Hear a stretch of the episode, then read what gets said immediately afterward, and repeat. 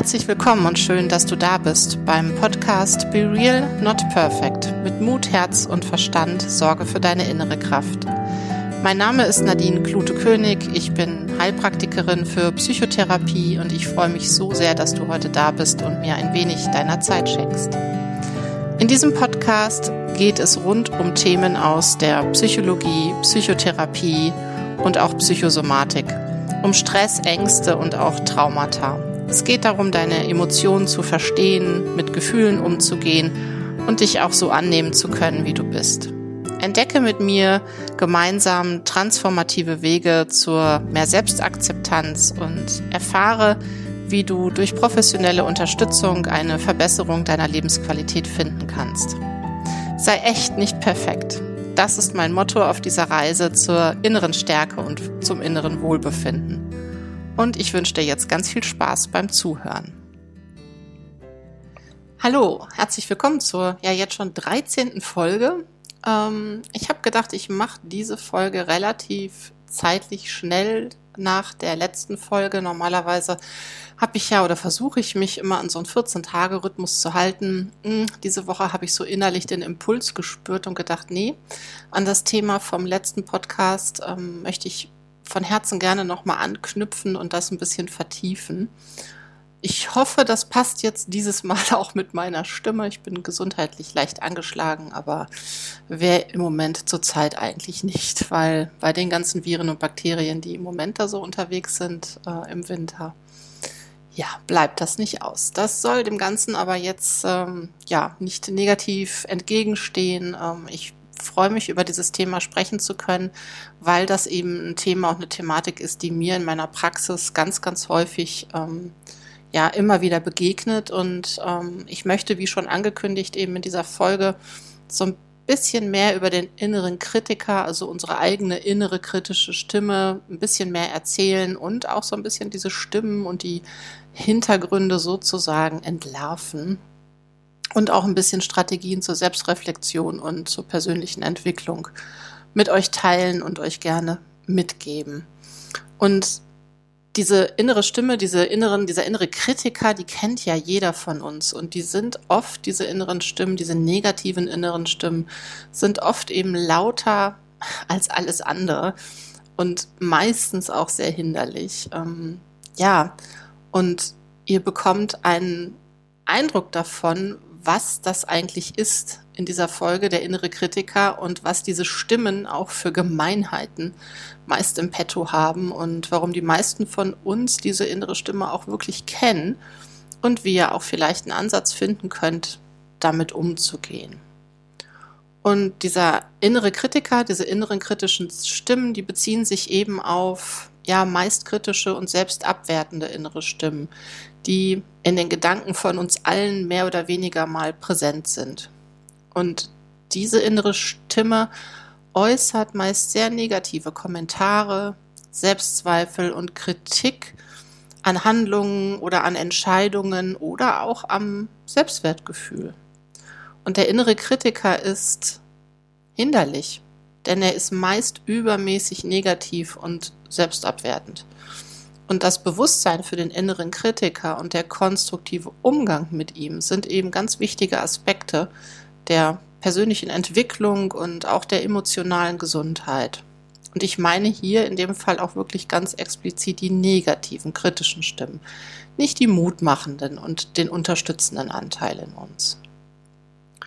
Und wenn wir uns so ein bisschen diese ja, inneren kritischen Stimmen genauer anschauen, dann findet man relativ schnell heraus, dass die oft eben sehr leistungsfordernd sind oder sein können und auch gnadenlos und unseren, unser Wert wird durch diese Stimmen hochgradig eben an Leistung geknüpft. Also nur wenn Leistung da ist, bist du was wert.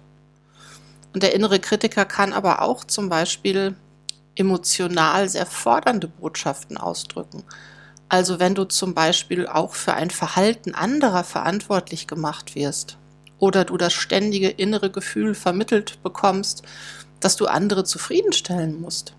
Und ganz fies wird's, wenn da zusätzlich noch ein Gefühl von du bist schuld ausgelöst wird oder vermittelt wird. Und diese, ich nenne es jetzt mal fiesen Botschaften, können zum Beispiel sein, das begegnet mir in meiner täglichen Arbeit in der Praxis auch wirklich sehr häufig. Das sind immer wieder Themen und Sätze wie, du bist nicht gut genug, du strengst dich nicht genug an, du kannst das nicht, du bist nicht wichtig, mm, du bist anstrengend, du musst dich mehr anstrengen, du bist dumm oder auch sowas wie, du wirst es eh zu nichts bringen. Also da gibt es eine ganze Masse von inneren schlimmen Botschaften, die häufig in Situationen eben mitschwingen und die wirklich jeder kennt.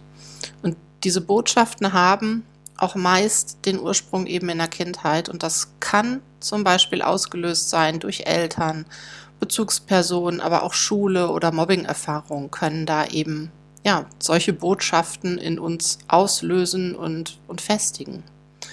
Und diese grausamen Sätze, ich finde die grausam, ähm, und Botschaften sind total schmerzhaft. Und wir versuchen uns ja ganz instinktiv in unser Unterbewusstsein versucht uns da ganz instinktiv diese zu umgehen oder irgendwie zu kontrollieren, damit der Schmerz, der diese Sätze eben auslöst, nicht fühlbar wird oder auch nicht fühlbar ist. Und unterbewusst werden da eben Bewältigungsstrategien entwickelt im Laufe der Jahre, um dem eben aus dem Weg zu gehen das ist ja auch völlig verständlich. Und sich bewusst zu machen, dass diese, ja, diese inneren Stimmen, diese Botschaften nichts Gutes für uns wollen und wir immer diese eine, ja, sozusagen Bewertungsbrille, sag ich jetzt mal, aufsetzen, wenn wir uns mit Situationen konfrontiert werden. Das ist, finde ich, erstmal wichtig zu erkennen. Also alles, was dir im Leben an Herausforderungen oder an schwierigen Situationen begegnet, da setzt du automatisch diese Bewertig Be Bewältigungsbrille oder Bewertungsbrille eben auf, um mit diesen Situationen zurechtzukommen oder eben um mit diesen Gefühlen, die die Situation hervorruft, zurechtzukommen. Es geht ganz häufig eben darum, um Gefühle zu vermeiden, die ja, die mal diesen Schmerz einmal ausgelöst haben. Also Vermeidung, also versuche ich alles, um diese Gefühle, die in der Situation entstehen oder mal entstanden sind, zu verhindern. Und habe ich mir deshalb diese Bewältigungsstrategie angeeignet, um mich vor zum Beispiel schmerzhaften Gefühlen zu schützen. Vielleicht, das passiert auch häufig, wirkst du manchmal auch, ja, auch unnahbar auf andere oder versuchst, Gefühle nicht zu spüren und die Gefühlsaktivierung vermeiden. Das ist zum Beispiel eine Art von Bewältigungsstrategie. Das andere ist zum Beispiel ein gutes Beispiel, ähm, oder hast du es vielleicht durch Anpassung gelernt, größeren Schaden sozusagen für dich selbst zu vermeiden? Also diesen Begriff People Pleasing habt ihr bestimmt auch alle, auch alle schon mal gehört. Ähm, also mache ich unbewusst vieles, um andere, anderen zu genügen und traue ich mich nicht, meine Wünsche, Gedanken oder meine Vorstellung zu äußern und auch dabei zu bleiben. Und versuche ich es vielleicht immer wieder anderen recht zu machen? Das sind so Fragen, die du dir auch gerne mal, mal stellen kannst, wenn du merkst oder wenn du merkst, Mensch, da schwingt jetzt irgendwas mit, das kommt mir irgendwie bekannt vor, das kenne ich. Hm, oder vielleicht hast du auch so ein Muster von ja, sogenannter Fachbegriff Überkompensation entwickelt. Also dir ist unbewusst Kontrolle wichtig, um Sicherheit zu spüren und aufrechtzuerhalten. Zum Beispiel auch Perfektionismus kann so eine Überkompensationsstrategie sein. Also der Versuch, jegliche Fehler zu vermeiden, alles vermeintlich perfekt zu machen, was ja im Grunde sowieso nicht geht. Deshalb ist es ja auch so anstrengend. Und Perfektionismus da ständig an den Tag zu legen, ähm, das führt irgendwann zu absoluter Erschöpfung. Und das kann auch durchaus dann auch wieder in eine andere Richtung umschlagen. Das kann bis zur Selbsterhöhung gehen, als dem Gefühl, also dieses Gefühl, über anderen zu stehen, alles besser zu wissen und überall Fehler bei den anderen auch zu sehen, was ja, wie ihr euch vorstellen könnt, zwangsläufig zu Problemen führen kann. Mm, und ihr merkt sicherlich, dass diese Bewältigungsstrategien in erster Linie erstmal dazu dienten, euch zu schützen. Langfristig gesehen machen sie aber Schwierigkeiten weil man häufig immer wieder an oder ja so in ähnliche Situationen gerät oder konfrontiert ist, bei denen man dann wieder nicht weiterkommt. Das können eben auch Schwierigkeiten in der Partnerschaft sein, immer wieder ähnlich gelagerte Probleme im privaten Umfeld oder auch ähm, ja im, im Berufsleben, im Job, dass ich immer wieder so an die eine an die eine Wand stoße, ganz egal, wo ich in welchem Job bin, was ich mache oder mit welchem Vorgesetzten ich es zu tun habe. Und all diese Bewältigungsstrategien dienen eben dazu, ja, mit diesen abwertenden Botschaften, dieser eigenen abwertenden Botschaften des, des eigenen inneren Kritikers, also der eigenen inneren Stimmen zurechtzukommen. Und diese Stimmen können echt absolut fies, gemein, niedermachend, verletzend, demotivierend und auch grausam sein. Es ist also kein Wunder, dass man versucht, das zu bewältigen. Ja, und dann ist natürlich jetzt die große Frage, wie kann ich es denn schaffen, den inneren Kritiker ein bisschen leiser werden zu lassen und ihn in seine Schranken zu weisen und die vielleicht sogar negativen Botschaften, die ich da immer höre, die da mitschwingen, zu entkräften. Hm, wichtig ist erstmal, dass du dir bewusst wirst, dass du diese unterschiedlichen Anteile in dir trägst. Also diese eigenen inneren kritischen Stimmen. Dann ist da auf der anderen Seite aber auch so ein verletzter Anteil, der meist aus der Kindheit kommt. Also dieser innere Kindanteil, hast du vielleicht auch schon mal was von gehört von der Theorie. Und eben dann so der Erwachsenenanteil, der ganz viel Positives bietet, der viel geschafft hat im Leben und eine Ressource für das verletzte innere Kind darstellen kann. Und vielleicht wirst du dir mal darüber bewusst, was du alles im Leben geschafft und erreicht hast und durch welche schwierige Situationen du auch schon gekommen bist. Und das ist ein ganz wichtiger Punkt, sich so der eigenen Ressourcen zu vergewissern, was du geschafft hast im Leben, was eben gegen diese niedermachenden inneren kritischen Stimmen spricht und sei da auch wirklich milde zu dir und beschäftige dich vielleicht einmal so ein bisschen auch mit der Theorie des inneren Kindes und was so dahinter steckt. Und achte einmal drauf, vielleicht welche Botschaften in schwierigen Situationen oder in Herausforderungen mitschwingen. Was zeigt sich denn da? Welche Gedanken hast du? Und dann kannst du ja auch mal überprüfen, ob diese Gedanken überhaupt wahr sind. Und es ist, glaub mir, gar nicht so einfach, in schwierigen Situationen oder Herausforderungen im Leben genau die eine passende negative Botschaft ähm, zu finden, die den ganzen Schlamassel im Grunde genommen auslöst. Und dann zu schauen, hm, was möchte ich denn vielleicht lieber denken als diesen fiesen Gedanken?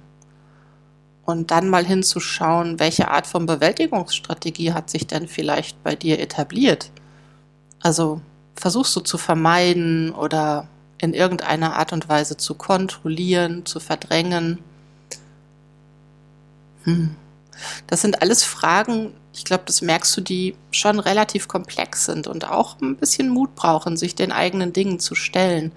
Und meist ist es dabei auch wirklich sehr hilfreich, sich Unterstützung zu holen. Und selbstverständlich gibt es da super gute Literatur zu dieser ganzen Thematik, aber meine Erfahrung ist es, dass es zum Verständnis natürlich definitiv hilft, sich mit diesen theoretischen Hintergründen zu beschäftigen und auch die ein oder andere Übung mitzumachen, die solche Bücher eben bieten. Ähm, ja, häufig ist es aber eben doch besser, sich da fachliche Unterstützung beim Umsetzen dann zu holen. Ähm, ja, weil sonst es ist einfach mühselig und gerade dann, wenn es zum Beispiel Richtung Perfektionismus geht, setzt man sich wieder unter Druck, weil man meint, ich muss das doch jetzt umsetzen können. Ja, und das sind alles auch so Sätze, dieses Ich muss, ich sollte, mh, die so ein bisschen hellhörig werden lassen dürfen, um mal zu überprüfen, muss ich oder soll ich wirklich? Und scheut euch da auch nicht, wenn ihr euch da jetzt irgendwie angesprochen gefühlt habt bei dem, was ich euch erzählt habe, auch Hilfe zu suchen und Hilfe anzunehmen. Denn gerade bei so schmerzhaften und komplexen Prozessen ist eine Begleitung absolut hilfreich ähm, und kann euch da wirklich nur unterstützend tragen und, und, und euch unterstützend durch diesen Prozess eben zu begleiten. Ja, meldet euch gern mal bei mir, wenn ihr Fragen habt zu diesem ganzen Thema ähm, oder auch wenn ihr Unterstützung braucht. Ähm, die Infos findet ihr alle in den Show Notes.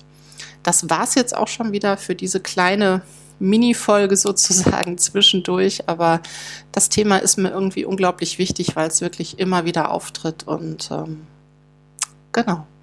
Ja, also wie gesagt, wenn ihr Fragen habt, ähm, gerne immer her damit. Ich freue mich auf einen Austausch mit euch und wünsche euch noch alles Liebe und eine schöne restliche Woche. Eure Nadine.